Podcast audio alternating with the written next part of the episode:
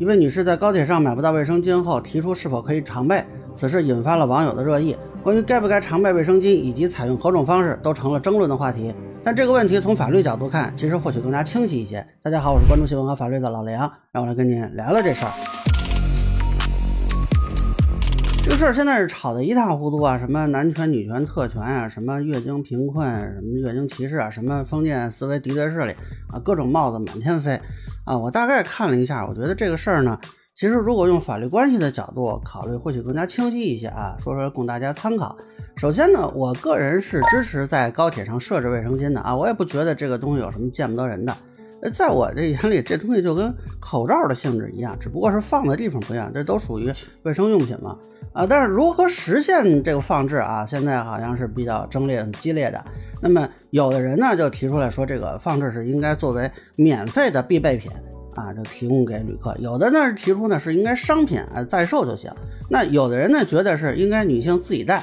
啊，然后这个讨论呢，现在就歪到女性能不能提前预见月经来临的问题了啊。那另外呢，还有人在网上拔高啊，说这个事儿呢，涉及到了我们这个社会是不是足够文明的问题啊。您要是文明啊，您就得提供卫生巾啊；要是不提供啊，那就是不文明啊，厌女什么的。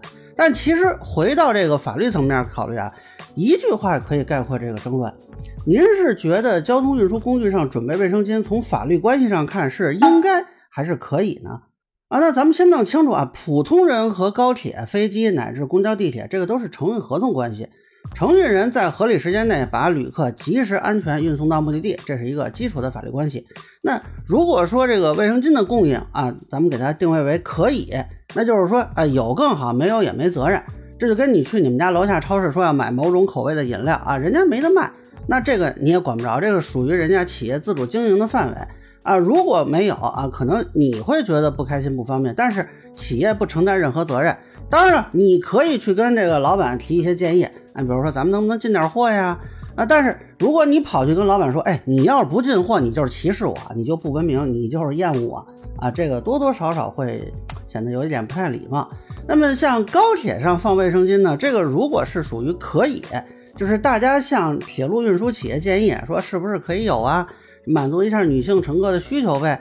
那铁路公司一看啊，又能满足需求，又能挣钱，哎，给安排上这个事儿就完了。当然了，也可能铁路公司觉得啊没有必要，没给安排，这个也是人家的权利范围，也没什么奇怪的。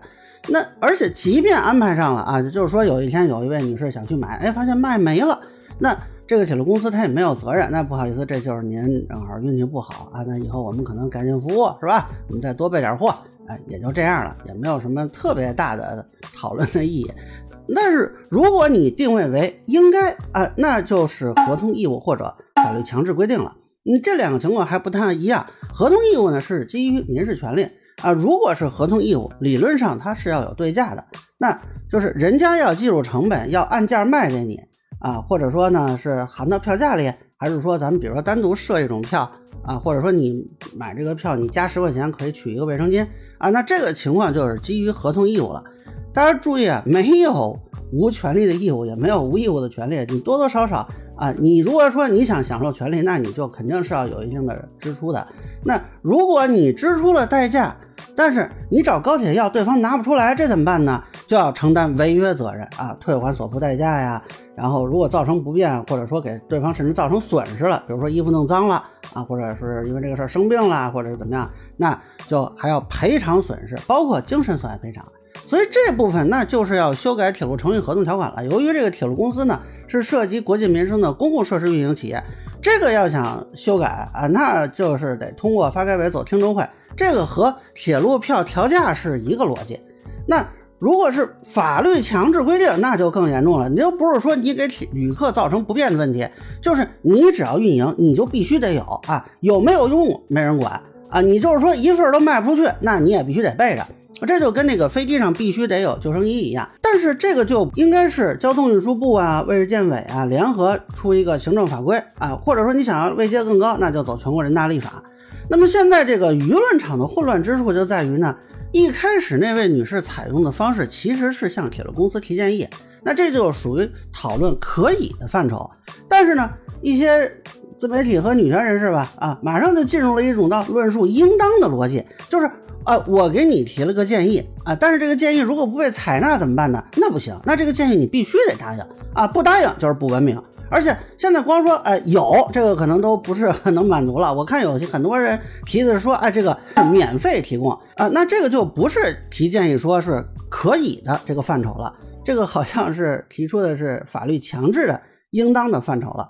那但是有趣的是呢，我到现在也没有看到有人说，哎，咱们找发改委或者交通运输部或者全国人大啊去商量这个事儿，基本上就是批评铁路公司和批评其他网友啊。但是他们很多人给的理由呢，还是关于应该的。你比如说，这是不是月经歧视？是不是卫生巾瓶罐？那边远山区还有很多女性用不上卫生巾的啊。这个事情是铁路公司导致的吗？那么反对声音呢，也有一些是关于应该的，就是说啊，这会不会增加纳税人负担呀？是不是特权呀？这个恕我直言啊，都不是在这个阶段讨论的。而且呢，各方其实也没有为这个阶段的讨论做过调查研究，所以讨论呢，主要是凭自己的一些印象和网上的一些传言，而不是说你有一个什么实际的调查材料。那大家如果去看，比如铁路的调价，是要有专门的调查测算，还要有专门的方案的。那么现在谁能告诉我这个铁路上准备卫生巾需要的成本、营收、物流、仓储这些数据都是多少啊？那么是需要设置新的这个铁路合同运输条款？这个合同条款是什么呢？那违约责任是怎么定呢？那如果说啊，现在咱们确定说是要立法强制了，那请问您这个草案是什么呢？那如果这些都没有啊，就是说，哎，我觉得高铁上有卫生巾更好啊，我给高铁老领导提个意见，那这就回到我一开始说这个问题了。